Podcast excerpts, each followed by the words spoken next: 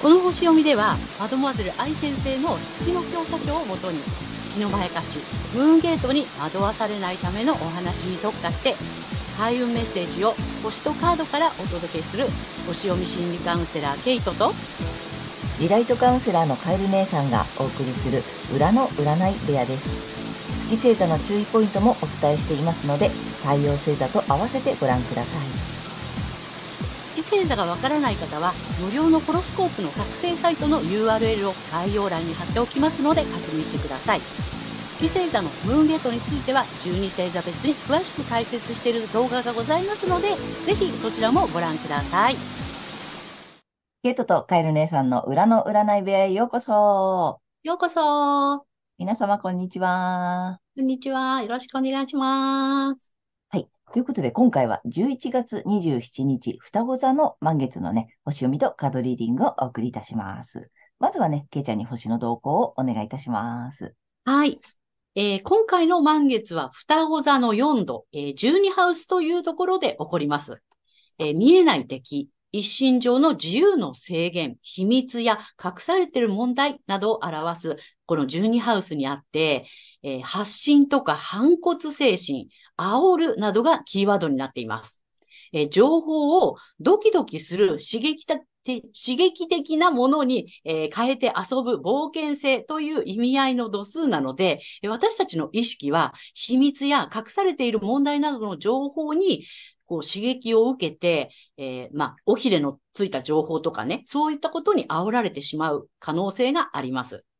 で、11月4日に逆行を得た土星が、えー今回の新月と、えー食料や健康、軍事や雇用などの領域にある太陽、火星に対して、えー葛藤の角度をとっていて、T スクエア、まあ、赤い三角形がね、えー作られており、えー困難や試練と感じることが起こるかもしれません。また、それらの刺激的な情報に煽られるというループにはまってしまうかもしれないのですが、まあ、ここはちょっと気をつけていきたいところかなというふうに思います。そして個人的には情報や感情というのがテーマになりそうです。月にとらわれると必要以上に情報にえー翻弄されて感情が揺れて疲弊してしまうかもしれませんので、ここは注意していきましょう。そして今回の満月は6月18日の双子座の新月の回収ポイントになります。えー環境に依存しない生き方への変換、より大きなチャンスを求めてチャレンジすることなどを促された結果として、えーそれができていてもできていなくても、一旦これを受け入れていくことになります。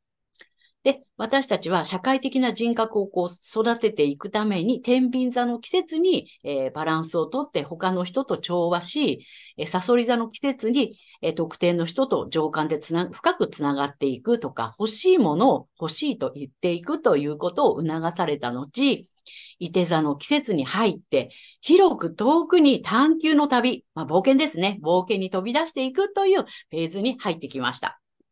で、前回の新月で、えー古い環境に染まらずに新しい意志を押し出すことなどを促されて、今回は、えー義務と健康の領域にある太陽に、えー高く広い視点と知恵を働かせて真実を追求することなどを促されそうです。はい。大まかな流れはこんな感じです。はい、ありがとうございますあ。りがとうございます。おお、なるほどね。ううん、またこうぐぐっと進んできた感じだね。そうですね。ううんん。今回は特に、えーと、義務と健康の領域である太陽で、う何ん高くて広い視点からの、この知恵っていうのが入ってくるんだね。知恵っていうのはね、さやっぱりいて座なのでね。ああ、なるほどね。知恵を働かせて真実を追求する。そう。あーうまあんそういう目を養って使っていきましょう、みたいな。そうね。で、今回月にとらわれると、やっぱりその情報戦というかね、いろんなその、うん、煽られるうんうん。ような、不安をこうかき立てられるような情報がもしかすると出るかもしれないし、だからそこに、こう、なんていうのかな、左右されずに真実を見ていきましょうね、みたいな。うーんうん。なんかそんな配置かなというふうに思います。はい。はい。あれかな、双子座の満月っていう意味の双子座っていうところのあれもこう入ってくる感じうん、双子座はね、あのー、うん、月がある場所は双子座にうんうんうん。あるのでそっか、で、双子座はね、ここが面白いのね、ここのサビアンシンボルはね、なんと過激な雑誌と言います。 そうだからね、 そうそうそう。な結構情報がえぐいことが、うん、書いてあったりとか、るほど。いろいろ煽られるかなみたいなね。ああ、そっかそっか。双子座だ、ゆえに、あれね、ゆえに。ゴシップ系だよね。そうそうそうんうん。う。うんうんうん。そういうネタが出てくる可能性があるってことか。そうなの。ああ、面白いで。う。そうんなんかね、その辺も、ちょっとこう、なんていうの、気を頭に留めながら見てると面白いかもしれないね。そうだね。だから12ハウスだからネット上では湧くかもしれない。おー、なんか炎上ネ タうとんうか。んうん。なんかいろんな情報が飛び交うかもしれうない。んううんんう。うんん。あー面白い。ありがとうございます。はい、あはりがとうございます。い、じゃあ、ということで、あれいきますよ。あ の、新コーナーですよ、皆さん。はいえっと、今回何回目 ?1、2、3、4回4目。回目か。はい。はい。 4段になります。ちょっとね、あの、リクエストいただきまして、皆様からち、あの、著名人とかね、有名人の方でね、えー月星座を調べて、まあ、ちょっとその分析の参考、皆さんご自身のね、やつとか、周りの方に使っていただきたいので、まあ、この著名人を参考にして、こんな感じで月星座を見てねっていうね、お話をしているんですけども、えー今回、えー第4弾はどなたではい。えーっとですね、歌姫の、えー中森明菜さんです。往年 の。まあ、ちょっと私たちと同世代の方は、うん。ね、やね。っぱり、アキナちゃんといえばね、ね。ああ、やっぱり一世風靡したしさ、そうそう。すごかったよね。すごかったよね。うん。めうん。ちゃめちゃ憧れたしさ、うん。ねえ。うん。まあ、ドラマティックな人生といえばそうだしねそう。だよね。いろんなことがあったもんね。ねうんうん。えぜひぜひ、じゃあ、きなちゃんの月星座を分析はしていい。きたいと思います。はい。今回はね、さっきもお話ししたんですけど、そのサビアンシンボルっていうのがすごく象徴的だなと思ったので、えー取り上げてみました。はい。中森明菜さん。えー太陽は蟹座の20度。ですので、ドテカテモリーが魚座。うん。それで、ロクハウスというところにあります。で、えー月はですね、ヤギ座の18度はい。ドテカテモリーは獅子座の12ハウスっていうところにあります。でね、この秋野ちゃんの、えっ、と、太陽のサビアンシンボルは、まんま歌っている主役女性歌手。すごいよね。歌っている主役女性歌手っていうサビアンシンボルなんだよね。そうなの。はあ、おまんまだよね。まんまだよね。うん。そうなの。おーに対して、えー月のサビアンシンボルは、えっ、とね、大きな買い物袋を下げた5歳程度の子供っていうね。うわぁ。おー、なんか意味深だよね。意味深だよね。うん。うん。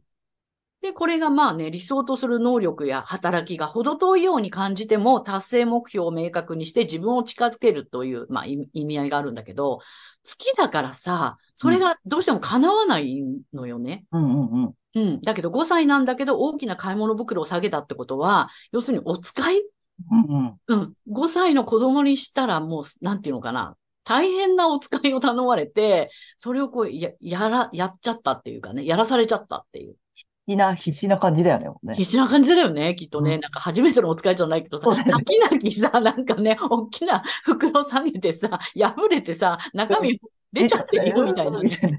そう。そういうイメージがね、湧くよね。ねうん。だから、ヤギ座なので、やっぱりこの社会でね、どうしても結果を出したい。うでん、えっと、ドテカテメリは獅子座なので、やっぱり注目浴びる、スポットライト浴びてっていうね。うん。社会的に成功するっていううん。まあ、確かにそうだったよねって。うんだから、まあ、そのさ、皆さんもうね、あの、月の欠損ご覧になっていただいてるからわかると思うけど、まあ、月星座がヤギ座だからさ、えっと、結果を出さなければになるんだよね。うん、うん、だから社会で成果を出さなければとかさ、うなんんか結果を出さなければってさ、すごく思いがち。うんで、それにさ、ドデカテモリーのそのフレーバーがさ、獅子だからさ、そうね主役級、自分が注目を浴びて、自分がトップに立って、それを成し遂げなきゃってうん思いがちってことよね。そうね。そうだったんだよね。で、サビアシンボルがそのさ、大きな買い袋紙ん買い物袋を下げた5歳程度の子供っていうさ、うん。そりゃ大変だよこねれ。は大変だよね。でもさ、あの、やっぱさ、その、さっきまんまだよねって言った最初のその太陽の部分だよね。うん。太陽はちゃんとさ、歌っている主役女性歌手っていうサビアンシンボルを持っているからさ、うんこのやっぱ太陽を生かしてさ、うんことだよね、この、そう。ね、はい太陽のまんまでいたら、もうそのね、うんあの、つ月でさ、泣き泣きやってたようなことが、もう軽々手に入ってたり、そのまんまだったよねっていううん感じなんだよね。うん、だから、例えば社会で結果を出さなければとかさ、成果を出さなければとか、自分がトップにならなくちゃとかって、なんていうの、思わさ、思いすぎたりとか、まあ、あと周りの影響とかね、多分、ちょっとね、仕方がなかったっていう部分はあるのかなって、お、うん想像すると思うんだよね。やっぱりそさ、うだね。うん、やっぱりね、10代でさ、この世界に入ってさ、芸能界に入って、ね、大人の中でやっていく。で、当然さ、そのレコードの売り上げとかさ、うんね、順位とかさ、そうね。で、こう、やらざるを得ない状況には、こうね、そうだよね。もうね、そ社社会を、それこそもね、組織を巻き込むっていうかね。そうそう、自分だけじゃないからね。そうどっちが巻き込まれたかわかんないけどさう、んでもその月の通りになっちゃったよねっていう。そうそううんうん。やっぱり、どうしてもその月寄りになっちゃったのかなっていう感じかね。ねえ、なんかね、ものすごいこの象徴的なサビアンシンボルだったなと思って、うん、今回はね。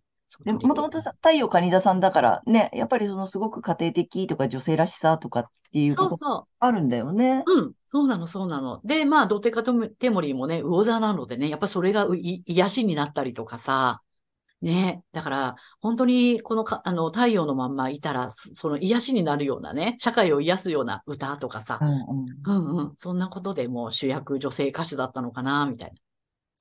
ね蟹座のそのね、母性とさ、あと魚座のその共感力とかさ、うんうんやっぱりそれを歌に生かしてさ、人の心を癒せる力っていうのをそもそねも持ってるって感じだよね。そうね。うんそこへこのね、社会でうん顔をとかね、社会的にしようとかうでん。傾き始めると苦しくなるよね。そうだね。いや、面白いよね。うん、もうエネルギーは相当吸われちゃったんだろうなっていうね。だからいろんな、まあね、大変なことがあったしね、本人が辛いようなこともね。いや、だから、決して向いてないわけではないのよね。うん、そでうも、向いてるのに、そこの月の部分にうんこうやって偏らなければ、う、うんうん、ね、このバランスだよね、なんかね。そうだよね。うんうん。で、いつもね、私思うのは、この月ってさ、あの、なんていうの、こう、怖がるものでもなくって、うん自分の中の、なんていうの、インナーチャイルドっていうかさ、う本当に内なる子供だと思っていて、で、この子供にやらせるからうまくいかないし苦しいよねっていう。あうあ、んうん。だから大人の太陽の大人の意識でちゃんとやれば、その月が、あの、月って欲求だからさ、現象的な幼子の純粋な欲求だから、その自分の子供の意識が、あの、欲してるものもちゃんと用意してあげられるのになって。うん、今回ね、このね、あの、アキナちゃんの読ませていただいてね、つくづく思いました。そうだね。大人の自分がその欲求を用意してあげるし、まあ実際ね、手に入れてるわけだしさ、うん、うん、そこでどう、なんかねうん、満足させるというかさ、自分に寄り添ってあげられるかっていうことかな。そうだね、なんかね、そう思います。いやいや、なかなか面白いよね、これ。深いね。うん。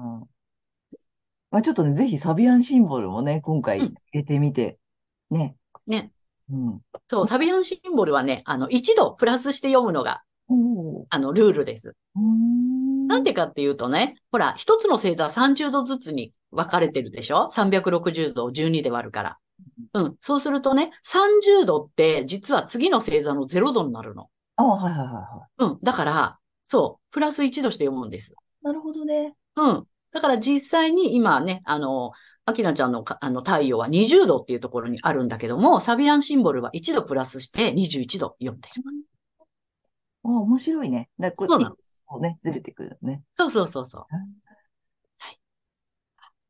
ちょっと皆様もぜひ、まあ、皆様の目から見たね、アキナちゃんの感じってあると思うので、で、そうこだのね、えっと、太陽星座がカニ座、で、えードテカテモリーが魚座、はい月星座がヤギ座ですよ。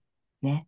ねヤギ座の皆さん、ぜひね、この社会的にとかってやりがちなので、うん決して手に入らないわけではないのよね。うん、そうなのよ。手にるのに、なんかもっともっととかさ、うんなんかまだまだとかって結構思いってる方多いよね。そうなんだよね。しかもさ、子供の自分に、なうね、ん月は7歳だからさ、うんうん7歳までの自分にそれをやらせて、大変な思いしてるみたいな感じだから、で、うん7歳なのに社会的にとかさ、社会的な地位とかさ、うんなんか社会的な結果が、を得たいっていう、その欲求の部分だよね、このね。うん欲し欲い求と思ってるだけで、うん。見てほしいんだよね。そうそうそ出てないわけではない、手に入ってないわけではないうん、社会にね、貢献してないわけではないのにうん、なんかね、欲しくなっちゃうみたいなね。う。そうなの。ね、それは前貸しだよっていうことだそようそこに、あの、なんていうの、惑わされてるっていうことにね、気づいていただけるといいかなと思います。はい。いやー、すごい面白かったね、これ。うん、ね。ぜひちょっと皆様も中森明菜さんのね、この月星座見てみていただけたらと思います。はい、けいちゃんありがとうございました。ありがとうございました。はい、では引き続き、えー、12星座いきたいと思います。では、今回の満月が、お羊座さんにとってどんな満月かってことでお伝えしていきたいと思います。えーお羊座さんが、高く広い視点と知恵を働かせて、真実を追求することなどを促されるエリアは、えー思想、哲学、海外、スキルアップなどが、えーキーワードの、えー探求と精神性の領域になります。えー自分自身の精神性と向き合って、セルフイメージなどの、えーす潜在意識っていうのをうまくコントロールしていくこともとても重要になります。そして、この時期のラッキーアクションですが、発展のキーワードは、準備、先見の明、計画的などです。えー才能や収入などの、えー所有のエリアで、未来に役立つような長期的な計画を立てて、コツコツと準備を進めることです。まあ、せっかちな面もあるお羊座さんですが、ここはじっくりと構えていきましょう。そして、金運アップの鍵ですが、えパートナーシップや、えー対人関係において、リラックスして自分の心のバランスを測っていくことです。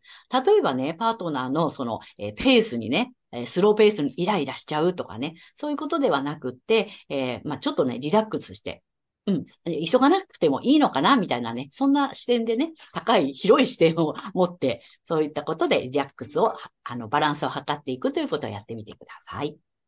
はい、ここまでが太陽お羊座さんへのメッセージとなります。ここからは月お羊座さんへの注意ポイントです。